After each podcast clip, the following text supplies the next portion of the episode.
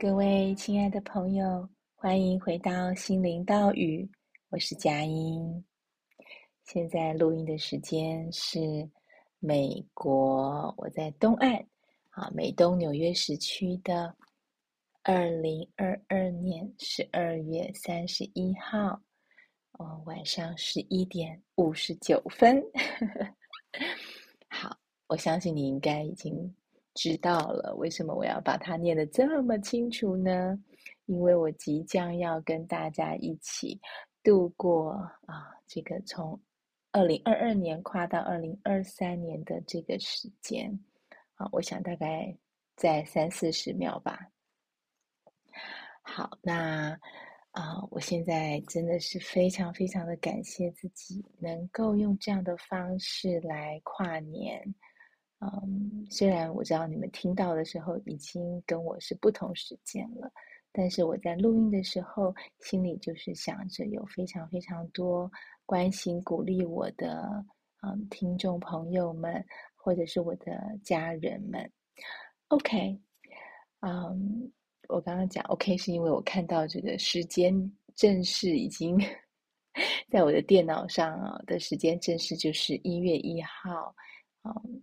一月一日的周日上午十二点整，代表正式进入到二零二三年了。那，嗯，其实原本是要早早去休息哦。那不过心里头就一直有个声音是：哇，已经已经要进入新的一年了。那，啊，我好想好想要跟嗯心灵岛屿的朋友们分享。这过去这一年，二零二二年，我的啊回顾，还有我的收获，还有嗯，应该是一些一些突破吧。好，不过啊、嗯，其实我并没有真的把这些东西写下来，所以刚刚我静心了一会儿，然后就决定，我想就分享一个最近的事情吧。对，虽然说其实过去这一年真的真的有好多好多的回忆，嗯，尤其是跟这个 T 细胞群组的互动，还有跟乳癌姐妹们的这些心跟心的相应啊，对，这都是我觉得很丰盛，让我一整年想到都会觉得好开心、好开心的事情。然后，嗯。嗯，不过这些我记得这些内容，我以前可能都在不同的呃集数里面谈过。比如说暑假回台湾，我们办了这个 T 细胞运动的见面会，然后这个过程这个转折啊、或者是呃这次回台湾，呃就是没有做太多的规划，可是上天却让我。圆了好多的梦，等等的哈，好，这些都已经已经讲过了。好，那我今天想分享的是啊、这过去这两三个礼拜啊、我觉得还蛮蛮特别的，就是我又跨了一大步啊、超过我的舒适圈。好，那。因为美国这里的呃节日就是在圣诞前，呃圣诞节的那附近一定都会放假。这一次呢，我们当然也是有放假。然后我儿子念的学校华德福呢，又比别的学校又提早一个礼拜放假。然后呢，我这个迷糊的妈妈又是到很晚的时候才发现说啊，原来其他的学校。公立学校并没有放，其实我相信去年前年已经是这样，只是那时候我并没有意识到。好，那时候在疫情当中，所以就算放假也不太会找朋友。但是今年我发现我找了几个朋友，大家都说：“哎，那个礼拜还没有还没有放假啊。”然后我才知道说：“哦，原来这个我们有整整两周又多了两哎多了一天的假期，这样子。”好，那有一次我跟我儿子在吃饭，然后呢，我旁边就收到了一个啊、纽约啊、就是纽约的曼哈顿有一个非常有名的博物馆，叫做美国自然历史博物馆。那这个博物馆，我们在二零二二年的二月份的时候去过一次。好，那时候我们就买了会员。那可是接下来就一直都没有再去。那现在会员的呃时间已经快要到了，所以博物馆就寄了一个呃提醒跟一个呃有点像是宣传单吧，告诉你说哦，如果你在到期之前续约啊，会有什么什么好处等等的。那我就吃完饭在那边等我儿子的时候，我就把这个信打开来看，看我就放在旁边。其实我并没有什么想法，我心里头想就是说，哦，看来是，看来这个这个 museum 我大概是不会再这么快再去了。那，嗯，就这样子，我也没有想太多。可是我儿子呢？哦，我就叫他安安了。我想前面 几集大家都知道他的名字哦。安安他就看到这个博物馆的资料里头的这些照片，然后就跟我说：“哇，妈妈，我想去这里，我想去那里，我想去这个地方那个地方看这个看那个。”然后他就眼神就是散发出那种非常非常期待的样子啊的那种光芒。然后我就动了一个念头，就是哎。那既然你比别人都早放假，那我们为什么就不去呢？我们就去吧。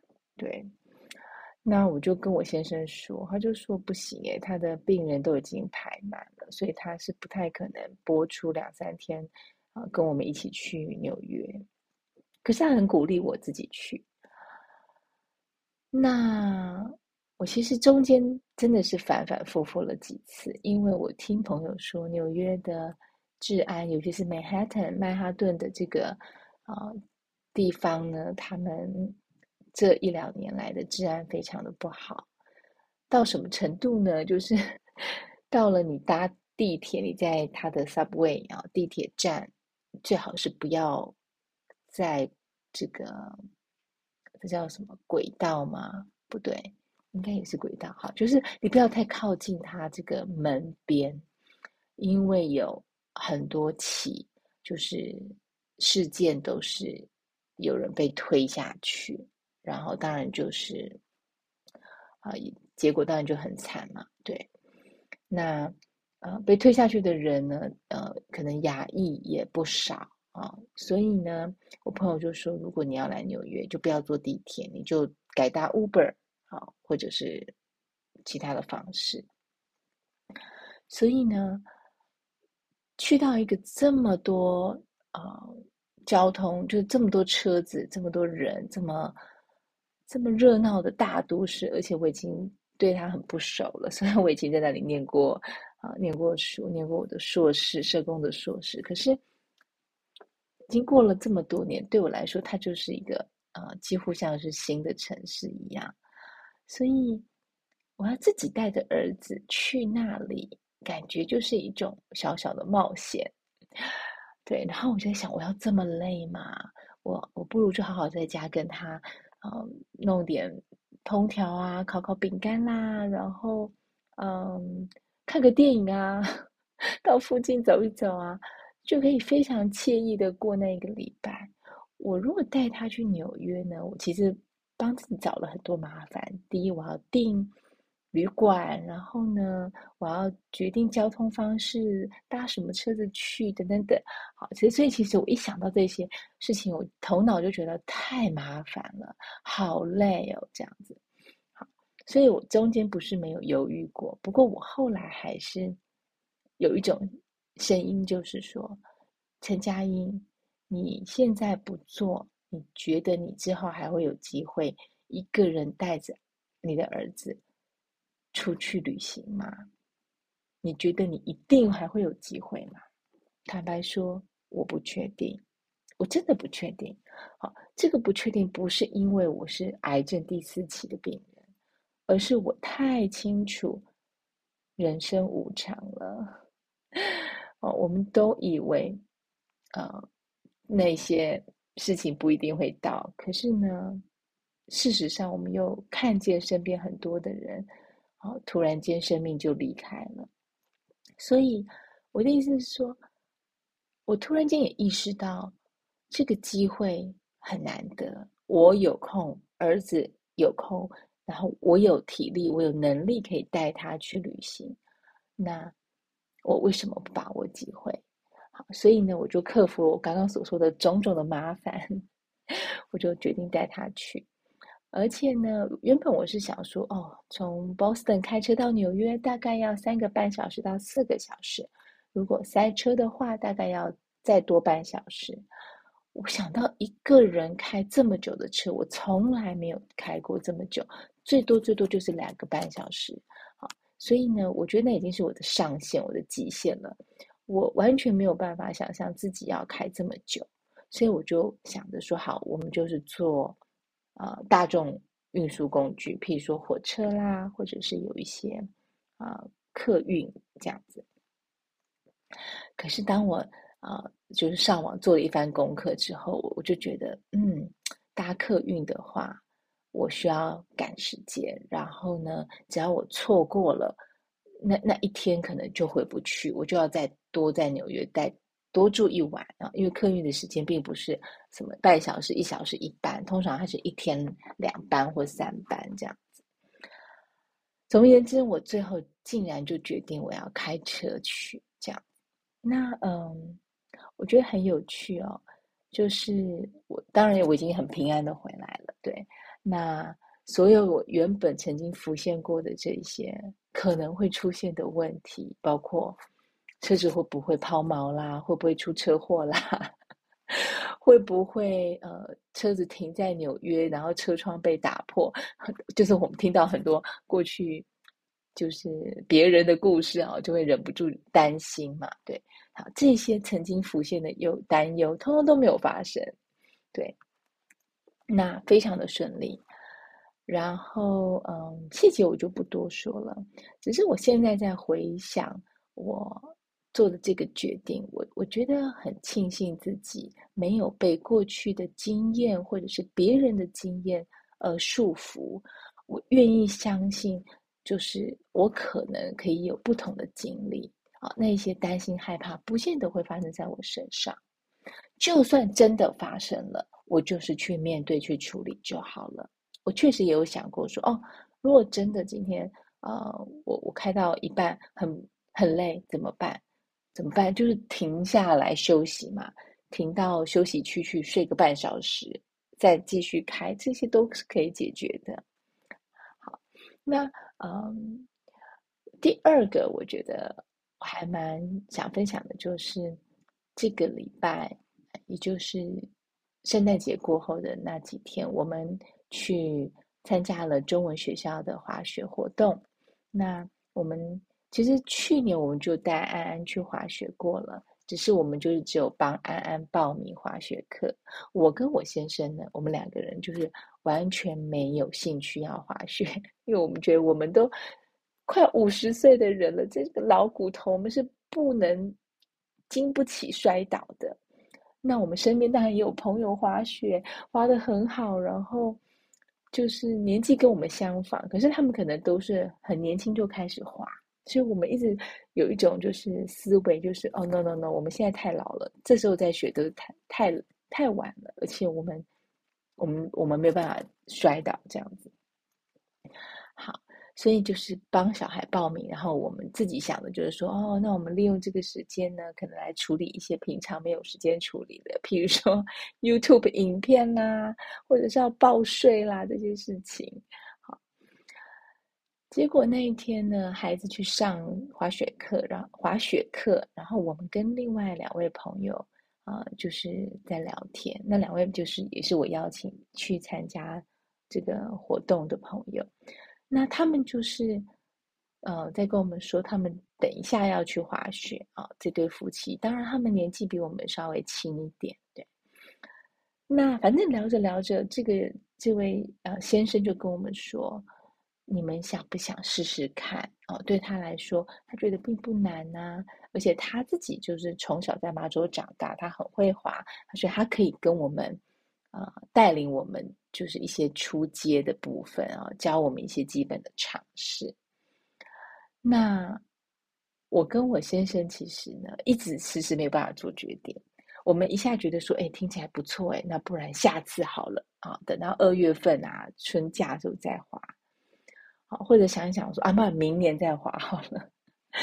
然后呢，就觉得说，今这一次旅行已经来不及了，因为那天已经是最后一天了。那我们在谈这件事情是早上十点十一点，下午三点半孩子就下课了，对，所以当天我们就要回家，就没有要再住旅馆。所以基本上就是觉得当天太赶了吧，什么都没有准备，衣服什么通通都不太适合滑雪。我穿了一件非常长的大外套，那种就是羽绒衣吧，对，因为那那几天很冷，就是零下五六七八度的这种温度。然后我先生也没有雪裤，好，可是呢就很有趣，我们我们讲着讲着讲着，我们就突然间觉得不等了。就是今天了，就算我只滑一小时，也是今天。我们今天就要开始了，对。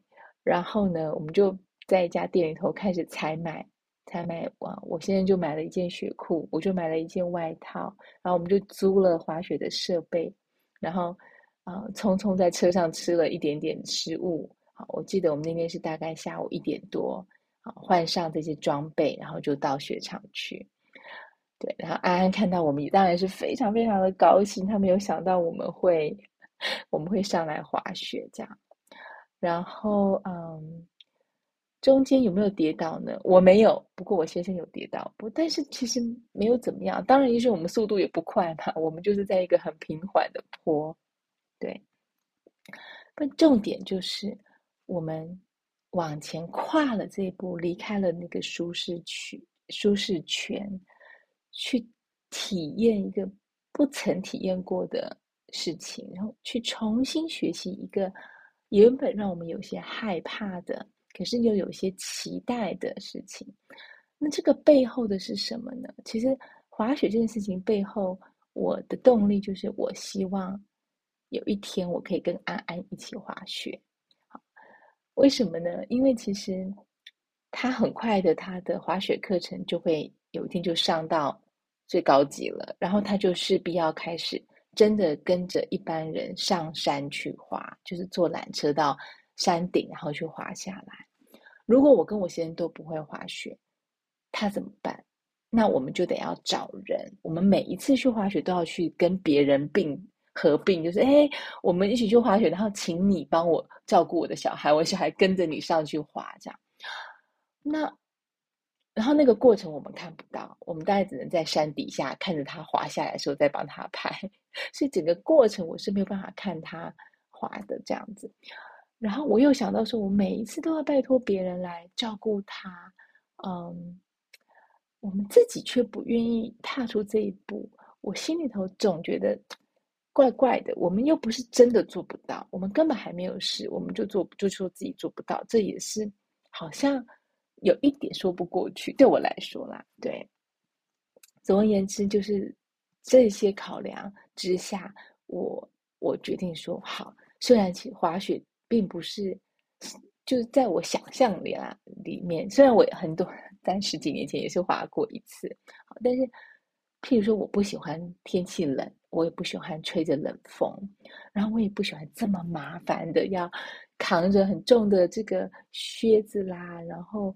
滑雪板啦，然后去到那里要换，要换这些啊、设备等等等，就想，然后还有要排队，你要从山上滑下来得排队坐缆车，然后坐坐坐坐到山顶，然后你再滑下来。就对我来说，它的麻烦好像多过于它的有趣。但是无论如何，我还是尝试了，而且我觉得它比我想象的好玩，可能是因为。这是一个很新鲜的经验，就是比如说你的脚，啊，被一个很重的这个鞋子包着，然后扣着很紧，然后呢，这样子的状态下你要走路，其实是蛮难走的，好，或者你要上下楼梯，啊，所以后来我就学看着别人做，我就学会哦，原来穿着雪靴要下楼梯的时候呢，其实可以倒着走会更安全。好，所以穿着靴子，雪就是滑雪的靴子走路，其实有点像在踩高跷一样。对，因为它的就是蛮厚蛮高的。那么接下来，你把靴子再套进这个滑雪的这两个板子上，你的脚就好像顿时间延长了好几倍，所以走路都不太会走，就我觉得就是非常非常笨拙。好，然后有时候你就要上坡，你要你要上那个小小的缓坡，然后再滑下来嘛，不然如果完全是呃平的，你很难很难前进这样子。都要用走的，可是你就不是在滑，好，所以要上坡。那我们是初学者，我们的上坡当然是就是用走上去的，因为那坡那么的小，你没有办法想象这么小的坡要走上去，其实是非常的困难。然后对于第一次的来人来说，会如果你的角度没抓好，你就是会不断的往下滑。那后来我们就学会像螃蟹一样是横着走，横着走也是不好走，好，所以就是。小小的一段坡，我的朋友跟我说，他第一天练习的时候花了两个小时才把，他才克服就是这个走上这个坡这件事情。那个坡，如果我们没有穿雪靴啊，没有穿这个呃滑雪板，直接用脚走上去，大概就是呃十秒钟的事情。对，但是我们花了好几倍的时间在那里练习。不过。你知道吗？就是在这个过程当中，真的是会心无杂念，就是我全心全意，就是关，就是专注在我要上坡，我要克服这个呃不断下滑或者是有可能跌倒的这种恐惧，我要克服它，然后走到我要去的地方。这时候脑子真的不太会再想一些其他的事情，是非常非常专注的。好，所以呢，为什么很想要在啊、年底的时候，跨年的时候跟大家分享这个经验呢？我相信新的一年来了，很多很多人都会心里头想着说：“哦，新的这一年我要设定什么目标？”在设目标的时候，往往我们的大脑都会先帮我们筛选，他会帮我们过滤，说：“啊，这个不可能，这个不切实际。”好，这个你就别想了，你就想一些务实一点的吧。对，我们的大脑常常会为了保护我们，不要让我们太失望，而做一些很谨慎的规划。但是人生，人生呢？我那天听到一句很棒的话，就是人生最大的冒险，就是你从来没有冒险过。人生最大的冒险就是你从未冒险过啊！这是一位嗯，应该是美国的作家写的。所以呢，我就是想要借由我的这两个小小的体验来鼓励大家。二零二三年，新的一年来了，你的生命中有什么样的事情，你好想好想尝试，却从来没有去做过？那么。不要再等了，不要再等说，说哦，要等孩子大了，或者要等到你存到多少钱，或者是要等到谁谁谁同意你才去做，真的不需要。好，真的可以从现在你就开始问自己说：OK，如果我今年的目标就是要把它完成，我一定也会完成。那么我今天可以做什么？也许你不是今天就做到。可是你今天可以为他做准备吧？好，也许你可以收集资料，也许你可以询问做过的人的经验，也许你可以少喝一杯咖啡，多存一点钱，让你这个梦想早一点实现，都有可能。重点在于你想不想要，你敢不敢要，你要不要下定决心说，这就是我要做的事情，这就是我要朝的方向。不管中间会不会有挫折跟困难，我都要往这里前进。好，这大概就是我今天想跟大家分享的。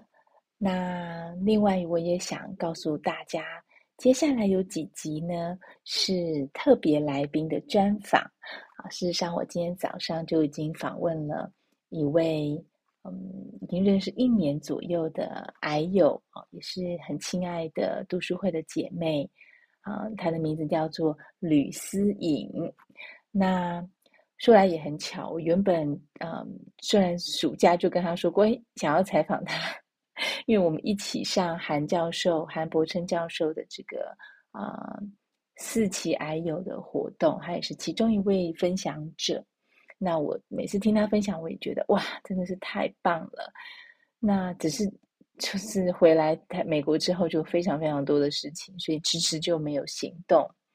那最近呢，思颖他为了韩教授的这个环岛化疗的节目，哈，呃，对不起，不是节目，环岛化疗的一个一个活动，他承办了桃园这一场。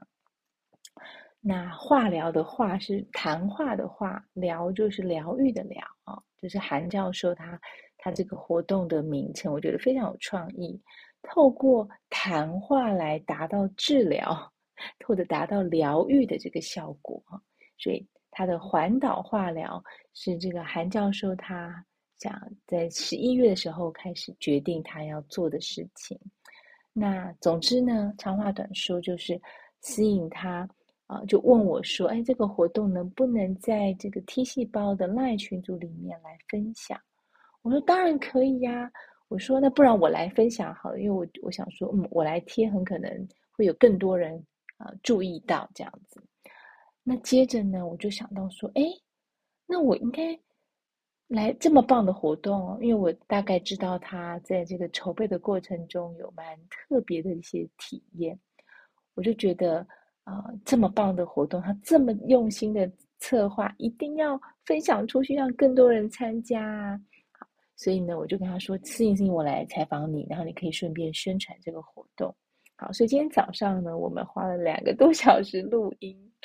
好，那嗯，到最后我才知道，原来一场活动只有三十个名额，其实真的不多耶。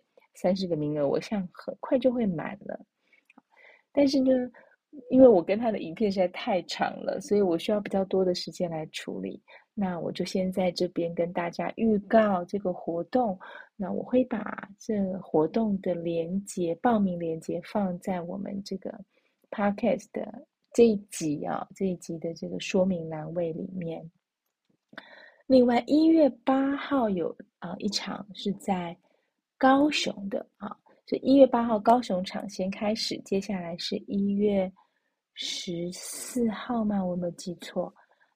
总之呢，请大家看一下这个讯息栏位，会有这两个活动的报名，请一定要报名哦，因为如果没有报名的话，嗯、你去很可能进不去，因为他们有人数的限制，有报名优先。好，所以呢，一月八号高雄场。一月十四号，没错，一月十四号下午是桃园场，那思颖主办的是桃园场，我已经可以想象那一天一定会正能量爆棚啊，一定会有满满的收获，心灵的饗宴。好，细节呢，就请期待我之后啊，赶快把它剪出来的啊，这个下一集。好，祝福大家喽！二零二三年，新的一年，愿大家除了身体健康啊、身心安顿之外，另外就是记得我们要活在想望之中，而不是活在恐惧中。愿大家都有让自己梦想成真的行动力跟勇气。我们下次见，Namaste。